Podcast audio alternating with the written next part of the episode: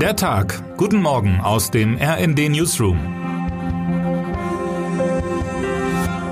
Es ist Sonntag, der 24. Juli. Die Züge sind überfüllt und unpünktlich. Am Flughafen steht man sich die Beine in den Bauch und der Sprit ist kaum zu bezahlen. Warum also nicht einfach mal zu Hause bleiben? Seit den Corona-Lockdowns war das Dasein als Couch Potato nicht mehr so sozial akzeptiert wie zurzeit. Eine Spezialform des Sonntagsstubenhockers sind diejenigen, die um die Mittagszeit vor dem Fernseher sitzen. Und viele davon schalten auch heute wieder ARD und ZDF ein.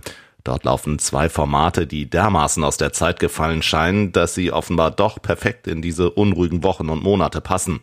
Immer wieder sonntags ARD und der ZDF Fernsehgarten. Matthias Halbig hat tief in den Abgrund dieses gute Laune Sumpfs am Sonntag geblickt Vier Stunden und ein paar Minuten, alles in allem länger als selbst der alte Monumentalfilmkracher Ben Hur mit Charlton Heston, hat er notiert. Allein, es fehlen ihm die Höhepunkte. Stattdessen Schlager, schlappe Witze und immer wieder Riesenapplaus. Unser Redakteur Matthias Schwarzer hat einen noch etwas längeren TV-Marathon absolviert. Nach längerer Abstinenz vom linearen Fernsehen hat er überprüft, wie ernst es der Privatsender RTL mit seinem Wandel hin zu einem seriösen, weniger krawalligen Angebot meint.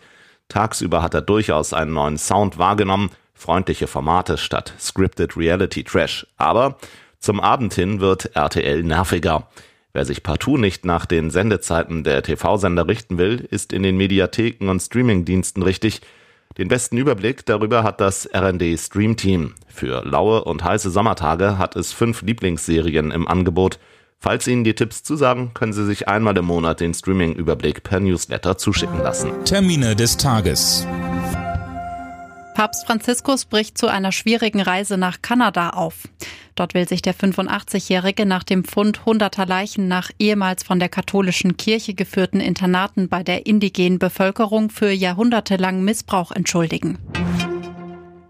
Mit einer Fahrraddemonstration wollen Atomkraftgegner heute gegen die Vorstöße protestieren, die Abschaltung der letzten drei AKW in Deutschland Ende des Jahres zu verhindern.